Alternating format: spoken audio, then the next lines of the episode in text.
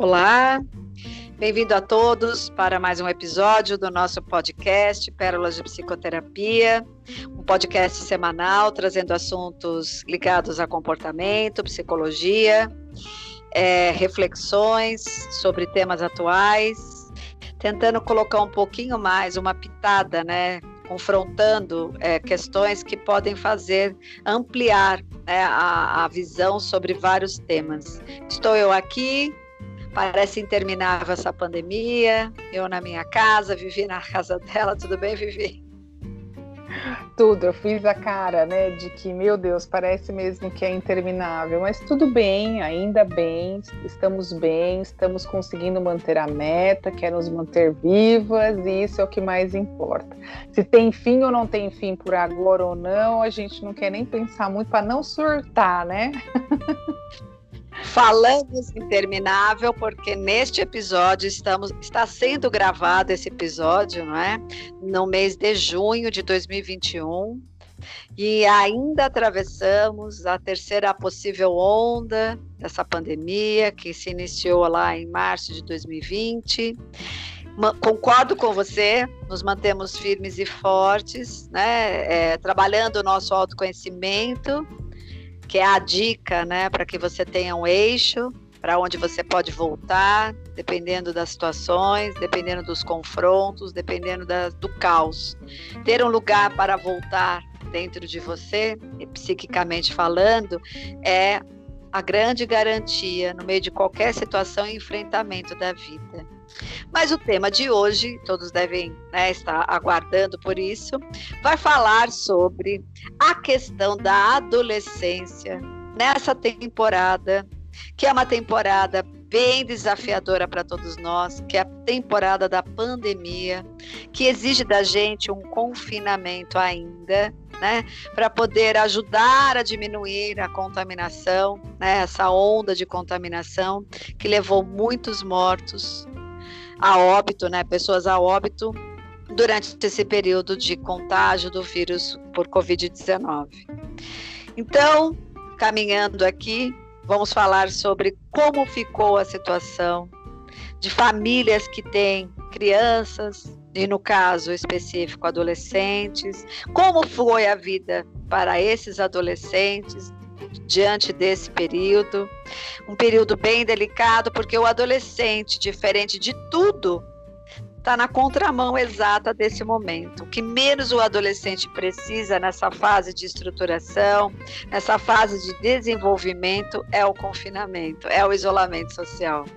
Na verdade, a adolescência está passando por uma fase onde ele está se preparando para adentrar na vida adulta e saindo da infância. É uma fase de transição onde ele não está nem lá e nem cá ainda, né? E nessa fase ele está fazendo a fundação de solo de uma série de aspectos que vão ajudar a formar a sua personalidade, criar seus valores. E é uma fase de, que demanda experimentação, que demanda extroversão, para que ele possa ir no mundo, experimentar vínculos, experimentar situações de vida, né, interações sociais, ganhar mesmo experiência e criar um corpo né, de percepções e de construções para futuramente, como adulto, né, fundar esse solo e ter lá né, os seus engajamentos, os seus olhares, a sua estrutura. No momento que ele mais precisa é quando houve um pedido universal aí para que ele ficasse dentro de casa. Então nós temos assistido muito episódios de adolescentes com crises de ansiedade, com depressão, com compulsões e muitos adolescentes que nos surpreenderam também positivamente, porque tudo tem os dois lados. Uhum. Criando hábitos bem interessantes, criando engajamentos sociais, desejos de entender a situação política do nosso país, que, bem ou mal, né, está diretamente ligado a tudo que a gente está conseguindo construir de positivo ou negativo nessa pandemia. E adolescentes que também pararam para observar, né, através de toda essa situação, o valor que as pequenas coisas têm, o valor da vida, né, que eles tinham, E se depararam também, a gente não pode deixar de falar, com um aspecto que não pertence à experiência deles, que é a morte. Para o adolescente, a morte é um tema bem distante. E para todos nós e os adolescentes também, a, a morte, para muitos, adentrou a porta da casa deles ou dos familiares ou de pessoas bem próximas. Não teve uma pessoa que não teve algum contato, que não passou por uma experiência de luto durante essa pandemia e os adolescentes foram levados a esse confronto. Uma fase onde a vida pulsa, o eros, o desejo, né, a pulsão de vida está em alta, ele teve que olhar para Thanatos, que é o, né, o símbolo, o elemento arquetípico que diz respeito à morte, à destruição. É bem complexo tudo isso e a gente vai tentar trabalhar isso nesse episódio. Tá pronta, Vivi? Rapaz, eu tô sempre pronta. Mesmo que eu não esteja, eu tô sempre pronta. ah, essa foi boa. Ah, ô Sara, é, você estava falando, a gente vai falar né, especificamente da adolescência, mas eu vou puxar também a, aos jovens, porque a gente tem é, uma informação que, na verdade, é, é, muitos estudos já de, de certo tempo, é, e não é tão, tão divulgado, tão falado, né, comprovam que a adolescência ela termina de fato aos 25 anos, né, entre 24 e 25 anos, e não aos 18, 17, como a gente tem a informação, porque isso daí segue uma questão mais de, é, é, de lei na verdade, o Estatuto da Criança e do Adolescente uhum. categoriza né, que o adolescente é, é o indivíduo que margeia os 12 aos 18 anos. Uhum. E, na verdade, foi discriminado que a juventude, né, ela ultrapassa esse período por mais ou menos 24 anos, é isso mesmo. Isso. Então, assim, até tem, né? A, é, a, a, o pessoal até às vezes brinca, fala, ah, fez 24, é, é o ano da decisão, né? O ano das escolhas e não sei o quê. Claro que falam muito de forma pejorativa, mas é, é, é, nesse sentido, na verdade, que a gente quer dizer, né? Que é onde você está de fato entrando aí na vida adulta, realmente, né? É, e eu estou trazendo isso porque nós vamos hoje mesclar um pouquinho esses olhares, porque eu não atendo adolescente como você, né? Você atende, eu atendo jovens a partir dos 20, 22 anos, é, que acaba entrando aí nesse, né, né, né, nessa cronologia ainda como adolescente, mas a gente trabalha muito essa questão da juventude. E por que que a gente veio trazer esse tema também, né, Sara? Eu acho que é interessante a gente poder colocar aqui no sentido de que a gente vai observando não só pela questão do consultório, né, da demanda que a gente tem de consultório, mas a gente, é, é, eu pelo menos faço muito esse exercício de olhar ao meu redor. Eu tenho uma adolescente muito próxima a mim, tem dentro da minha comunidade onde eu moro, né, que eu moro num grande condomínio, tem muitos grupinhos de adolescentes, então assim, alguns eu conheço, alguns me chamam de tia, eu acho muito bonitinho quando chama de tia, eu acho super normal, natural, lembro muito da minha adolescência, né? Me coloco ali e a partir deles eu faço esse exercício de caramba, será que se eu tivesse na mesma condição deles, se fosse na minha época de adolescência, como é que eu gostaria, né? Como é que eu é, gostaria de, de, estar vivendo essa fase, como é que eu estaria nessa fase. E eu digo mais, Sara, vou até mais além. No começo da pandemia, eu me incomodava muito com a criançada de Gente, estão falando na, né, no noticiário, estão dizendo que é para ficar em casa, essa galera tá andando de bicicleta, tá ainda fazendo contato com os outros, tá não sei o quê. E por um bom tempo, viu, gente, queridos ouvintes, eu fui entender que na verdade era uma projeção minha, Sara, de que assim, puxa, que inveja, eu gostaria também de estar andando de bicicleta e desbururu para esse vírus, achando que a vida é eterna, porque é isso, né? Você falou da morte, a adolescência tem muito disso, né? A, a criança tem o medo da morte quando ela se depara que a morte existe, depois ela elabora, né, de uma forma bem sublime, de uma forma bem até é, é, às vezes mais madura que nós adultos, né? E na adolescência vem como se a morte nunca existisse, porque a gente se acha realmente como infinito. A gente acha que nunca vai morrer, que nada nunca de errado e de ruim vai acontecer com a gente. Essa é a mágica, de uma certa forma, é o poder que a adolescência, a juventude traz para nós. Então, eu acredito que a gente está trazendo esse tema para cá é, nessa semana, Sara, nesse intuito da gente poder realmente acolher esses adolescentes e jovens que estão ao nosso redor. Então, você, caro ouvinte, que tem filhos adolescentes, filhos jovens, prestem atenção, né? Deem uma atenção a mais aqui no nosso podcast. Se você não tem filhos, mas tem enteados, tem sobrinhos, tem vizinhos, tem os vizinhos do seu condomínio, da sua comunidade, que você fica lá apontando o dedo, falando: essas crianças não estão dentro de casa, cadê o pai dessas, dessas crianças, desses jovens? A gente vai trazer aqui nessa área informações mediante o que a gente tem aqui de conhecimento e de experiência no, no consultório, o do porquê né, dessas crianças, desses adolescentes, desses jovens estarem muitas vezes avessos, né, e, e parecendo que estão alienados na questão do que está acontecendo no mundo.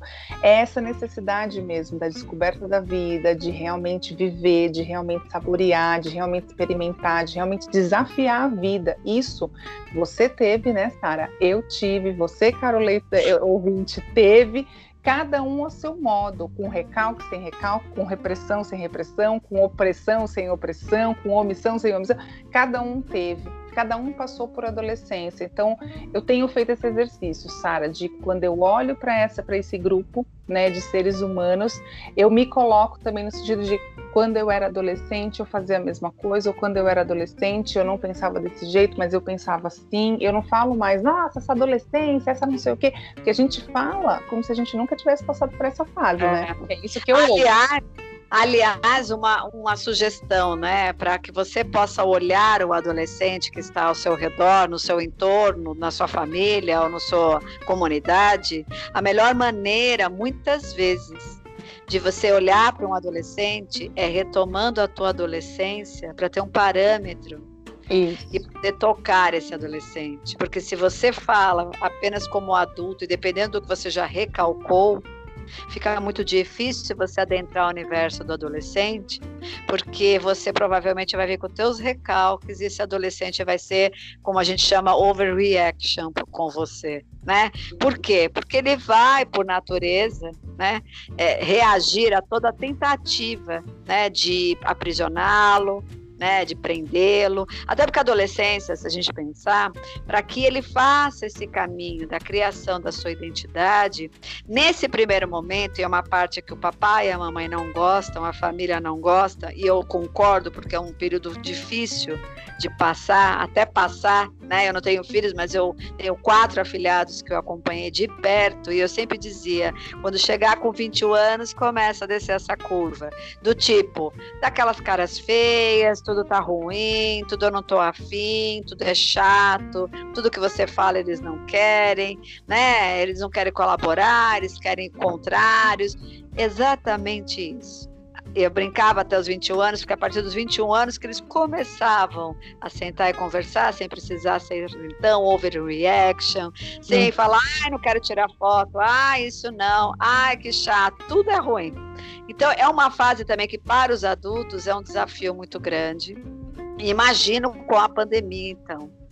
Mas nada como trazer a sua adolescência para poder tocar o adolescente que está ao seu redor. Para, no mínimo, você partir de um outro lugar e diminuir essa zona de confronto, porque o adolescente está na fase de fazer exatamente esse caminho de rebeldia, de reagir, de dizer que tudo que você está dizendo é ruim, é chato, que ele não quer, que ele vai ser contrário, que ele vai fazer rebelião.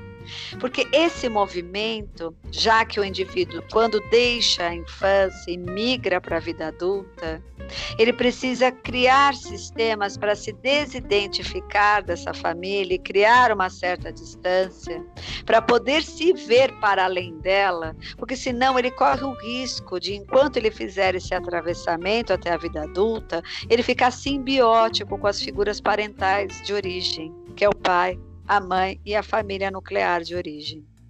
Ele precisa se desprender, ele precisa reagir, ele precisa sentir em algum nível da fantasia dele que ele é o diferente. Esse caminho é necessário e a família mais consciente vai encontrando sustentação e continua dizendo que não é simples, não é fácil. Você tem que contar muitas vezes até 10, até 100, até mil mas quando você tem um entendimento dessa necessidade, você até pelo sentido até sustenta melhor e organiza melhor essa situação, porque ele está fazendo o caminho dele, o caminho, né, de é, se rebelar para poder começar a, a criar alguma sensação de que ele pode ser algo para além daquela família. E isso é muito importante para que futuramente ele seja uma célula adulta e ele vai voltar, mas um adulto diferenciado, um adulto que lá na meia-idade da vida, para quem já ouviu os outros podcasts, na metanoia, na metade da vida, ele vai ter que se fazer uma pergunta: o que, que ele veio fazer aqui? Que não é agradar a mãe, com certeza, que não é agradar o pai, que não é agradar o sistema, que não só entender o que, que ele tem na essência e criar uma forma da melhor maneira possível de dar expressão a isso e realizá-lo. Já que a meta da vida é encontrar um sentido e significado para dar expressão ao self, ou seja, aquilo que você tem de mais original, aquilo que é mais você, que é intransferível, é a tua digital da alma, essa digital é intransferível na alma também, ele vai precisar desse salto inicial. E para todas as famílias que acompanham adolescentes, sabe que é uma tarefa árdua, que é uma tarefa dura. Mas imagine com confinamento, onde vocês estão dentro de uma realidade 24 horas por dia, 365 dias, acho que a gente vai para daqui a pouco, né? Dois anos ou mais juntos, em situações de home office, em situações de escola online saindo, né, está se flexibilizando até certo ponto, como foi no início, mas bem ou mal, todo mundo tem que voltar para casa. Nós estamos em toque de recolher agora em junho de 2021. E no toque de recolher não tem ninguém na rua. Não existe essa possibilidade de você né, sair andando, a não ser as festas clandestinas, mas aí é um outro papo para um outro momento. É um outro episódio. Consciente, claro. De alguma maneira está em casa Aí a grande questão é: nossa preocupação, esses jovens serão os adultos que vão herdar esse planeta amanhã. Por que uma preocupação? Os jovens, como as crianças, eles podem sim, né? É, eles têm uma condição mais elástica para poder se reabilitarem, dependendo do tamanho, né? Do tempo de privação, do tempo de trauma. Mas existem questões que ainda estão em estudos e a gente não tem como medir. Quais serão as consequências e os impactos concretos desta fase de gap de dois anos, aonde esse jovem, ao invés de fazer o caminho dele, ele teve que ir no caminho contrário. Ao invés de buscar né, se expandir no mundo e criar expressão no mundo, ele ficou confinado dentro da casa dos pais. E aí a gente pode elencar outros aspectos também. Existe o jovem da classe A, existe o jovem da classe A, B, existe o jovem da classe C, D, E.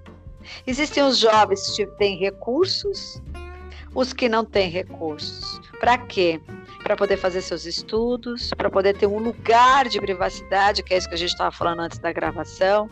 O adolescente, ele precisa ter a sua privacidade. A gente não estava dizendo aqui que ele precisa se reconstruir para além do olhar da família, se reidentificar com outras coisas para além do território da casa. Uhum. E a pandemia colocou eles dentro de casa. E aí essa privacidade é um outro elemento que faz parte, todo mundo percebe que a criança virou adolescente quando ela começa a se ausentar da sala, do meio social onde todo mundo está. Do desejo e da vontade de ficar o tempo todo com os adultos. Até eu atendo pais de crianças pequenas, eu falo: olha, eu sei que às vezes tem que ter algumas paciências, você não tem tempo para você, mas também, por outro lado, como tudo tem os dois lados, aproveita, porque a adolescência vai chegar na casa de todo mundo. E você vai implorar para esse indivíduo ir com você, dar uma volta no quarteirão, levar o cachorro para passear, ir para o parque, e ele vai dizer não, aquele não sonoro, não quero. E aí você vai dizer, nossa, de 8 para 800. Antes eu não queria, eu queria um tempo para ir no banheiro e hoje essa criatura nem, né, para ir comigo, né, é, num parque, ele quer ir. Então, é isso. Ele vai para o extremo oposto, mas ele vai precisar de privacidade. Algumas casas vão ter espaço físico para isso, e nem todas terá. Hoje nós temos, até em função da pandemia, uma dicotomia muito maior de classes sociais, onde realmente, como tudo que é extremo hoje, mais um extremo. Quem era rico ficou mais rico, e quem estava à beira aí, né, da fome, da dificuldade financeira, da margem da sociedade, ficou mais pobre. Existe um caminho longo ainda aí, mas muitos adolescentes, a gente está falando de uma situação global, não tiveram condições de ter privacidade na pandemia. É todo mundo morando no mesmo espaço, não tiveram é, acesso à tecnologia por, por conta do custo para poder fazer suas aulas remotas houve um êxodo escolar muito grande, muitos até já iam por conta da alimentação, aí resolveram né, voltar com a alimentação para que esse jovem pudesse se aproximar de novo da escola. Muitos ficaram órfãos, precisaram trabalhar, hum. com a perda né, financeira das famílias, desempregadas. Existem uma série de especificidades e o Brasil ele tem tantas né, camadas diferentes, que eu acho que esses estudos vão ter que abranger situações muito diversas. Mas uma coisa a gente sabe: esse fulcro, fulcro que eu digo é uma marca. Esta marca, que é, para hoje já está indo para o segundo ano né, de experiência em isolamento social, tem a liberdade de ir e vir, está criando no adolescente uma memória que a gente ainda vai se acercar na saúde mental, na estrutura, né, que ele está desenvolvendo, aspectos que lá na frente a gente vai saber. Mas a gente já tem alguns dados sobre isso, né, Vivi? O quanto e você, tudo bem, pode não atender tantos adolescentes, mas você ouve histórias, né, é, de famílias falando sobre obesidade, né, sobre sedentarismo, compulsão, depressão, tem uma série de transtornos que já estão bem aparentes, né? Sim, e, e, essas, esses transtornos, Sara, eles estão é, totalmente diferentes nessa fase de vida, né? E você falou, você pegou um ponto é, que, que até você relembrou aí um episódio nosso falando sobre a fase de vida da meia idade, né? Onde a gente se questiona é, eu faço muito exercício nesses jovens de 20 e poucos anos que estão comigo hoje em consultório, deixo a cabeça deles piradinha, né? Mas no sentido de, de, de saudável, porque assim, é, é, e eu falo para eles, eu exponho, eu falo, eu estou realmente forçando vocês a pensarem fora da caixa para que daqui 20 anos, 30 anos, vocês não pirem na batatinha de vez e olhar para trás e falar, nossa, que vida que eu tive, né? E assim, o que, que eu fiz na minha vida, e mesmo tendo ainda a possibilidade de ter mais 30 anos para poder fazer diferente. Então eu já faço esse processo com eles mesmo do tal do autoconhecimento, do realmente se entender. Essa semana mesmo eu disse para uma jovem, falei: "Você não está nessa vida para agradar ninguém". Ela regalou o olho no sentido de como assim, né? Porque eu aprendi até agora que eu tenho que atender as expectativas do outro e aí eu já pumba quebrei a perninha dela nesse sentido. Então já eu, eu faço meio que esse processo com eles de já ir realmente é, acendendo um pouquinho, estimulando, né, instigando isso neles, deles terem essa possibilidade de olhar uma frestinha de que, opa, eu posso fazer diferente. E eu tenho tido resultados interessantíssimos, Sara, porque muitos deles olham e falam assim: puxa, Viviane, como tudo isso faz sentido. E ao mesmo tempo eu me sinto como se eu estivesse traindo a vida que eu estou vivendo até agora. E aí é onde a gente, claro, trabalha de uma outra forma, acolhe isso no sentido de que é natural você ter essa sensação de que está traindo alguém ou está traindo a vida que teve, porque você vem num, num, ritmo, né? Você vem junto com a manada e principalmente a adolescência vem muito no sentido de que você tem que ser alguém, e para você ser alguém, você tem que terminar os seus estudos, você tem que ter a faculdade, você tem que ter um trabalho, você tem que ter um isso e aquilo. E aí a gente vem de novo na cultura do ter, o ter, o ter e esquece do ser, que a gente também já falou aí em outros episódios. Então, é, ao mesmo tempo que a gente está aqui preocupada com, com essa juventude, com essa adolescência, porque eles serão o futuro do nosso mundo e que de alguma forma a gente ainda vai viver, né, Sara? Porque eu tô com 40 hoje, eu pelo menos pretendo viver no mínimo mais 40 anos, né? No mínimo aí. Então, assim, é, daqui 40 anos a gente vai estar tá lidando com esses jovens na idade de 30 anos, de 40 anos, de 50 anos. E qual é a cabeça que a gente quer que essa galera tenha? Então, quanto mais a gente puder olhar para eles enquanto terapeutas, enquanto tutores, enquanto vizinhos, enquanto, né, assim, enquanto conhecidos, enquanto pais, enquanto parentes, é, no sentido de acolher porque qual é a maior dificuldade da gente na adolescência, nessa área? É a gente ser acolhido, a gente ser ouvido, a gente ser escutado, a gente ser entendido. É, a gente já começa a lidar com o confronto, como você falou, no sentido de que o pai e mãe, eu tenho, né? Muito pai e mãe que vira e fala assim: eu não estou reconhecendo meu filho. E aí eu, eu, também falo a mesma coisa que você falou, seja bem-vindo à vida de papai e mamãe adulto com adolescente, porque é isso né? Assim, é, é, calma que só tá piorando. Eu, eu, às vezes sou até bem realista com eles, eu brinco, eu falo, calma que só tá piorando. Aí eu falo, em que momento vai melhorar, né? Eu falo, ah, tenha calma que eu, eu, eu, também faço o mesmo processo que você, Sara, no sentido de alertar nesse, nessa questão de que assim a gente precisa sim poder acolher mais, poder dar mais voz e a gente não tem paciência. Eu digo até por mim mesma, dentro da minha experiência, né? Que às vezes, é, ah, tá bom, tá bom, tá bom, tá, tá, tá, tá dizendo isso, e aí eu penso assim, ah, meu Deus, não sabe nada da vida, né? Sim, muitas coisas eles ainda não sabem, mas tantas outras eles sabem já bem mais. E essa questão, por exemplo, né? Você tocou pontos em questão da, da das aulas online, a gente tem essa sensação de que só pelo fato deles já serem uma geração que está o tempo todo conectado, o tempo todo ligado, essa sobrecarga de estar o tempo todo aqui à frente da, das telas é o que bate mais ainda forte, Sara, nos transtornos como você trouxe, né? Vai é, sim potencializar mais a depressão, vai sim potencializar mais a ansiedade. E, e eu comecei meu discurso falando de que esses transtornos são diferentes do, do dos adultos, porque assim, malemar, a gente enquanto adulto, a gente muitas vezes não consegue expressar esses transtornos. Imagina uma criança, imagina um adolescente, onde a gente ainda está numa cultura que a gente não é, é alfabetizado emocionalmente, a gente é analfabeto emocional. Então, é necessário a gente ter esse olhar e pensar nesse sentido, de que é, eles têm essa dificuldade de entrar em contato com esses transtornos.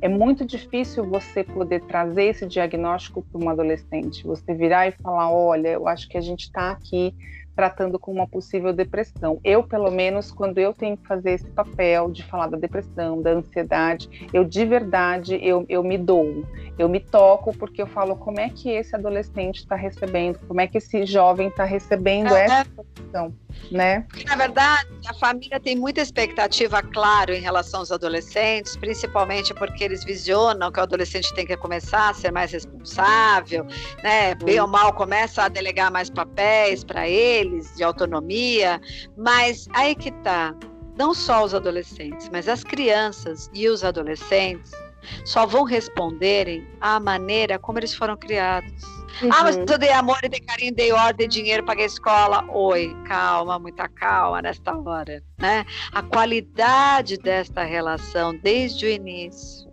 essa disponibilidade, Essa possibilidade está presente, esse respeito. O jovem respeita quem respeita ele. Existe já na cultura da casa esse lugar de escuta entre os adultos, consequentemente entre as crianças e os adolescentes? Essa escuta é fundamental, mas é uma escuta, e até a gente já falou aqui sobre um episódio da política do cancelamento, né?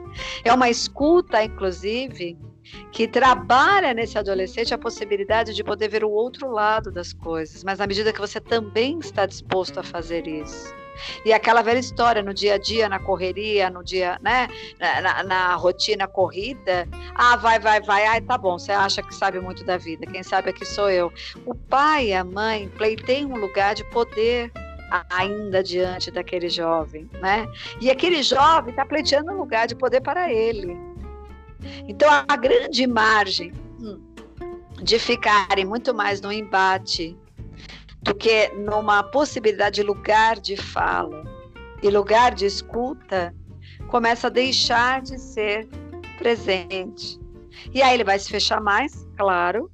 A família vai começar a pegar mais pesado. E o que, que a gente pode começar a dizer? Não só pela pandemia, vamos pensar numa adolescência dentro de um olhar de reflexão do que seria mais viável. Arte é arte. Vai ser uma arte mesmo. Ninguém está dando receita de bolo aqui, porque também não existe isso. Uhum. Mas a gente está ampliando uma coisa que a questão da escuta é hoje fundamental, é uma pedra preciosa, é um diamante.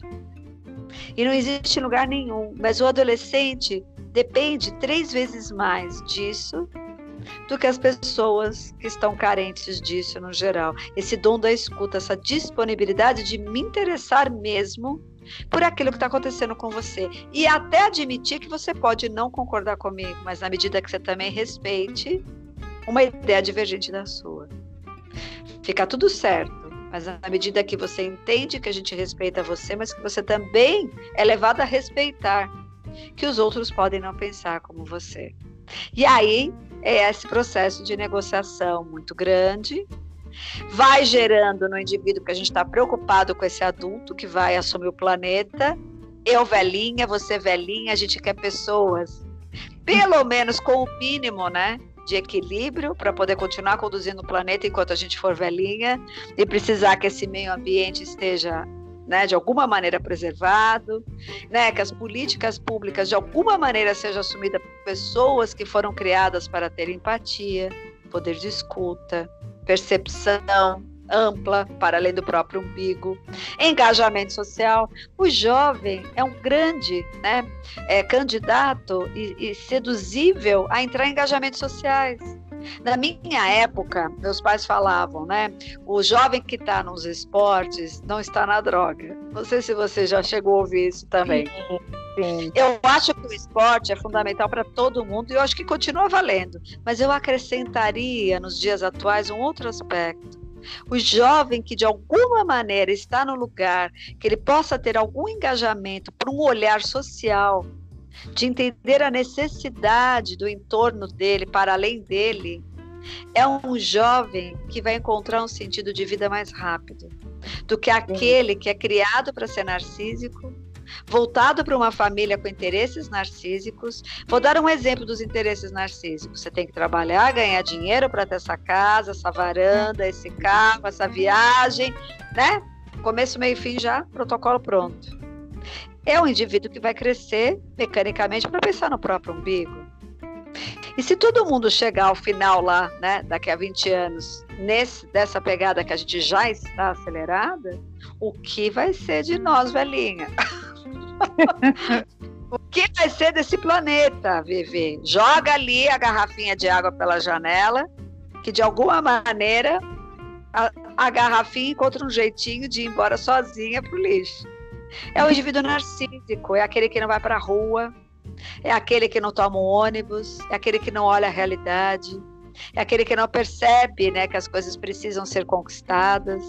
E o jovem que está vindo né, de situações aí é, à deriva, de necessidades básicas, né, com dificuldades, dentro de um ambiente onde não tem seu próprio quarto, não tem a internet para fazer sua aula, Muitas vezes, em dúvida e muito inseguro, você vai ter comida na casa, se o pai vai perder o emprego, se a mãe vai ter dinheiro certo, contado, para poder comprar as coisas necessárias da casa. Ele também é um jovem à deriva. Ele não consegue olhar as causas sociais pelo olhar do indivíduo abastecido, mas ele vive as causas sociais e começa a ficar reativo com a falta de empatia do governo, né, das estruturas sociais e de quem tem melhores condições. E a guerra está instalada. Isso é uma coisa sem fim. Então, eu acho que quando você exige alguma coisa do jovem, olhe para você. Veja que caminho que você construiu, que olhar que você tem, que buscas que você faz. E se o jovem começar a se mostrar egoísta, porque há uma tendência do jovem virar egoísta, porque ele precisa da energia para ele, ele precisa olhar para ele, ele está no salve-se quem puder, numa explosão de hormônios, né? E para que você possa receber alguma coisa desse jovem, veja o que você está dando para ele também. Se você está dando privacidade, se você está dando escuta, se você está dando respeito, se você está se dando respeito, na melhor das hipóteses, voltando a dizer, não é receita de bolo, mas é uma arte, a margem de a gente conseguir né, ter um retorno melhor disso é muito maior. Agora, como o jovem está em casa, lidando com coisas que ele não imaginava e que não é da fase dele, como melhorar essa situação, Vivi? O que, que você acha? Aí você me deixou agora fogo no parquinho, né? Com essa, com, com essa, esse questionamento. Uhum. é, eu vou bater de novo na tecla, Sara, da gente poder abrir espaços para esse jovem, para esse adolescente. É, e você falou da questão dos pais, né? Dessa cobrança.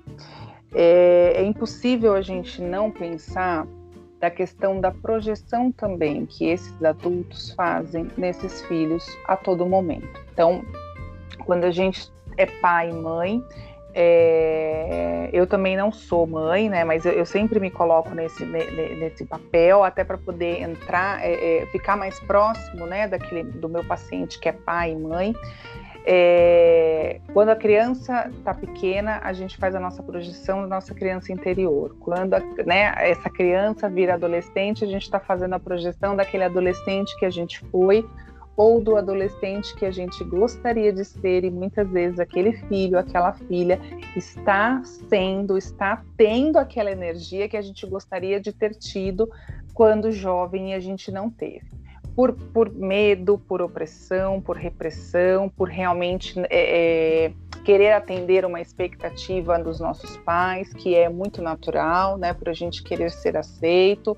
É, eu ouço muito assim, ah, mas eles não me entendem, ah, mas nem adianta eu falar mais porque eu penso diferente, né? E eu rebato, falo sim, você vai pensar diferente, sim, porque você é, embora você tenha vindo deles, você é um indivíduo diferente, você é uma pessoa diferente.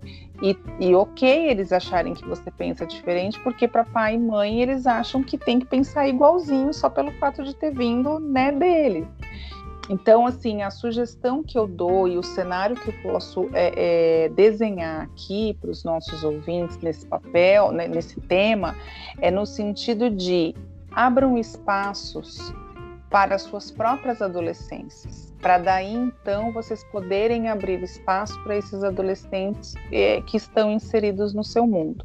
Da mesma forma, né, para que a gente fala para a mãe que está com a criança pequena, fala entra no mundo infantil do seu filho, a gente precisa falar para essa mãe, para esse pai, entra no mundo adolescente desse teu filho.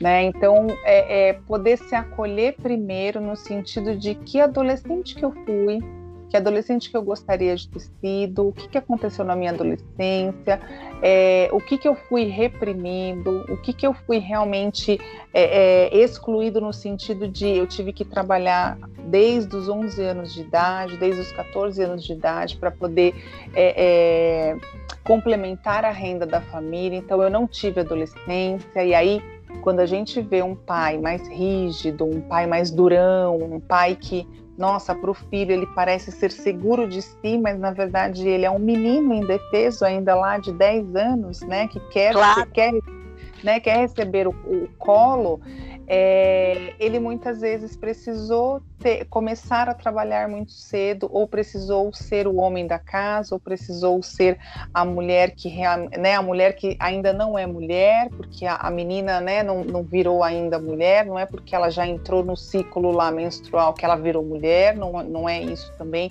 que muitas pessoas colocam. Então, poder olhar também esses contextos da onde que veio essas pessoas, esses pais, né? Como é que foram essas adolescências, essas juventudes, que eles não estão conseguindo olhar, porque como eu falei anteriormente, a gente fala muitas vezes da adolescência, principalmente quando são dos nossos filhos, como se a gente não tivesse passado por essa fase. É, e lembrando a questão do autoconhecimento, quanto menos trabalhado a gente é, mais a gente vai projetar nossas sombras também nos nossos filhos. Exato. E aí os nossos filhos, como o próprio Jung disse, vai ter que retificar uma vida não vivida da gente. E, e a gente, bem ou mal, sem perceber, vai encurralando-os ou levando-os a ter que executar uma vida que a gente gostaria de ter para si e não é a vida dele. Eu acho que tem alguns cuidados, né? Porque a gente vai ter que ir para as considerações finais que a gente adora, que a gente quer continuar falando e o tempo não permite. Tem algumas, alguns cuidados, acho que a gente deixou aqui para levantar pontos para observar. Uhum. E que isso pode ajudar a levantar reflexões ou talvez até criar caminhos novos na condução do dia a dia de uma situação estressante, estressora de longo tempo, que é a história da pandemia também, além do convívio com adolescentes, que também, volto a dizer, é uma arte. Primeiro ponto, né? É muito comum essa questão da falta da escuta, né? Dessa dificuldade de escutar até aquilo que eu não concordo. Mesmo que eu não concordo, e eu acho que isso é para a gente levar para a sociedade hoje mais do que nunca, vamos escutar, o cuidado para não humilhar e nem julgar o jovem quando você o escuta. Porque às vezes você está se sentindo tão ameaçado no seu poder que você é levado sem perceber a humilhar e diminuir o teu filho com o uhum. receio dele te destronar. O que, que é destronar? Ele também tem pensamentos, ele também tem é, valores, e às vezes a gente se surpreende como eles têm mesmo coisas bem construídas em tão pouco tempo de vida. É verdade. Eu atendo adolescentes e, olha, mais do que nunca, é onde mais eu aprendo. É muito rápido. E vem umas boladas que eu falo quanto tempo você levou para, né? É, de alguma maneira evoluir nisso, digerir isso. E aí, o que, que acontece? Muitos pais se sentem ameaçados no seu poder. É inconsciente isso. Então, evite humilhar. Falas como, nossa, mas você tá gordinha, hein, nessa fase. Uhum. da pandemia. Ou seja, eu não tenho poder de controle sobre a minha filha e eu prefiro dizer que ela tá gordinha para ver se eu mexo com o, o brilho dela e faço ela fazer dieta. Roubada, errado, você tá pegando o ponto errado né, coloca o quanto você, né, de alguma maneira, está lá, tanto quanto ela ou ele, numa situação de dar vontade de comer, né? O que, que a gente vai fazer por isso? Vamos unir forças, vamos colocar todo mundo no mesmo barco. Não projeta a, a necessidade de poder, poder sem querer, humilhando e julgando o jovem. Outra coisa, a convivência está em tempo constante. Então ela vai criando um desgaste mesmo e a gente tende a projetar as nossas, os nossos lixos nas pessoas mais próximas uhum. e nos mais vulneráveis. Então preste atenção quanto de projeção você está jogando no seu adolescente, porque você às vezes tá tão puto com a tua vida e você não tá podendo viver mais a sua adolescência, seus prazeres, e você tem inveja do teu filho que tá na flor da idade com tudo para viver e tá lá sorrindo, dando risada das piadas, enquanto você não sabe como vai pagar o boleto do mês. Uhum. O outro ponto, os adolescentes vivem a ambiguidade de amar e ter raiva dos pais. Entenda isso. De primeira, de saída, já parte desse lugar faz parte deste momento da vida que eles vivam essa ambiguidade. Horas eles vão ter raiva de vocês, que deram tudo, a vida, a comida, o braço, a perna, a cabeça, eles vão ter raiva de vocês. E num dado momento, ambiguamente, eles vão amar vocês. Nada é nada nesse momento. Porque eles vão oscilar muito nos humores. Óbvio, colocar o respeito sempre. Não é isso, esse fato de entender, né? Isso não significa que você vai ser permissivo. Dentro da tua casa as regras têm que ser claras. Mas, de alguma maneira, perceba que quem precisa de continente, de atenção é o adolescente, e se e não você. Se você tiver com problemas, procure terapia ou um centro de ajuda. O adolescente depende mais de você do que você cair na desgraça, né, de querer depender do seu adolescente para resolver seus problemas. Não faça isso, porque é muito pesado para ele. Outro ponto: querem independência, mas não possuem estrutura econômica e emocional para tal. Faça eles aprenderem a conquistar. Se eles querem independência, querem ditar as próprias regras, mostra para eles que eles têm como conquistar isso e que não há problema nenhum nisso. Que é bom ter seu espaço, que é bom ter o seu lugar, mas contanto que eles conquistem. Então não é mal que eles tenham isso, porque tem muitos pais aprisionam, tem medo da necessidade de independência do filho, e tem muitos pais, né, que querem mais é que eles se virem mesmo. Uhum. E muitas vezes eles não têm essa condição, e às vezes até mandam embora antes da hora de casa. Então, nem não tão céu, nem tão terra. Né? Eles têm essa dificuldade, estimulem eles a conquistar isso. Não dê tudo de mão beijada. Acho que é bem essa questão, porque você cria seres que estão amputando seus próprios membros de poder para a vida. E outra coisa, nunca o que o adolescente sente é frescura. O que ele sente, ele sente. E ele está dentro de um universo paralelo ao teu. Se para você é frescura, guarde isso para você. Nunca o que a menina está sentindo, ai, está exagerando, o que o menino está sentindo, ai, você também está tendo frescura. Isso a gente cabe para a criança também. Sentimento é um lugar que tem que ser colocado no ponto principal da mesa, um lugar de prioridade, no altar. Se eu estou sentindo, eu estou sentindo, então me conta o que você está sentindo. Pode ser que eu não estou entendendo muito bem porque você está sentindo nisso, mas eu quero escutar e isso é importante para mim e ser respeitado no seu espaço e no seu silêncio. Muitos adultos têm dificuldade do silêncio e não vão entender o silêncio do adolescente. Então, vai tratar de cuidar do seu silêncio e entender que o adolescente está em silêncio, porque na verdade ele está num barulho interno muito grande, porque está tudo acontecendo lá dentro. Respeite o silêncio, porque é aí que ele vai construir as suas subjetividades, tão importantes para a saúde mental e para ser aquele adulto que nós precisamos que cuide do planeta quando a gente for velhinho. Você percebe que eu estou preocupada com a velhice, né, Vivi? a minha fala tocou em algo em você, né? Fez alguma projeção aí. Eu acho que a, a mim também, né? Eu, eu, e acredito por isso que eu até trouxe essa frase que não, que, que não veio tão prontinha é, no sentido das anotações, né? Da, da preparação que a gente faz aqui com os temas, ela veio ela fluiu conforme a gente estava trazendo aqui. Como existem várias vezes, né, Sara? A gente monta todo aqui um, um roteiro e, e, e, a gente acaba soltando coisas que vêm na hora, vêm em mente. É, sigam essas, é, é, essas, esses pontos, né, essas, essas orientações que a especialista em adolescência, Sara Nunes, trouxe aqui para nós é, que você pai, mãe, né, você irmão até de adolescente, você vizinho de adolescente, enfim, você que convive com algum adolescente de alguma maneira, muito próximo ou não.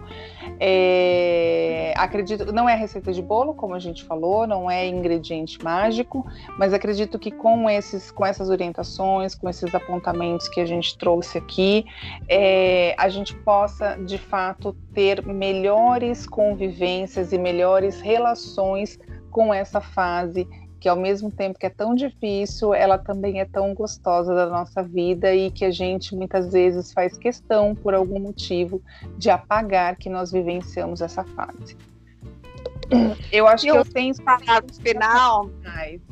É, é, eu, eu, eu, acho que a gente até se estendeu bem, porque é um assunto que realmente dá pano para manga. Sim, Tamanha complexidade mesmo. Não é fácil. Ninguém está dizendo absolutamente isso. É uma arte.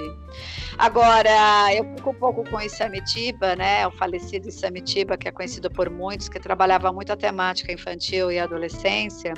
E ele, de alguma maneira, deixava bem claro, né, o quanto é, uma forma que um pai e uma mãe perde de vista e perde num jogo né, de criação do filho é quando ele tem medo de perder o amor do filho. Uhum. E aí se torna permissivo. Não tenha medo de perder o amor do seu filho e haja dando lugar, um continente, esperando o tempo do seu filho para poder estar junto, poder estar conversando, poder estar concordando. É, se você tiver medo de perder o amor do seu filho, você perdeu o seu filho e ele se perde mais facilmente ao longo da vida.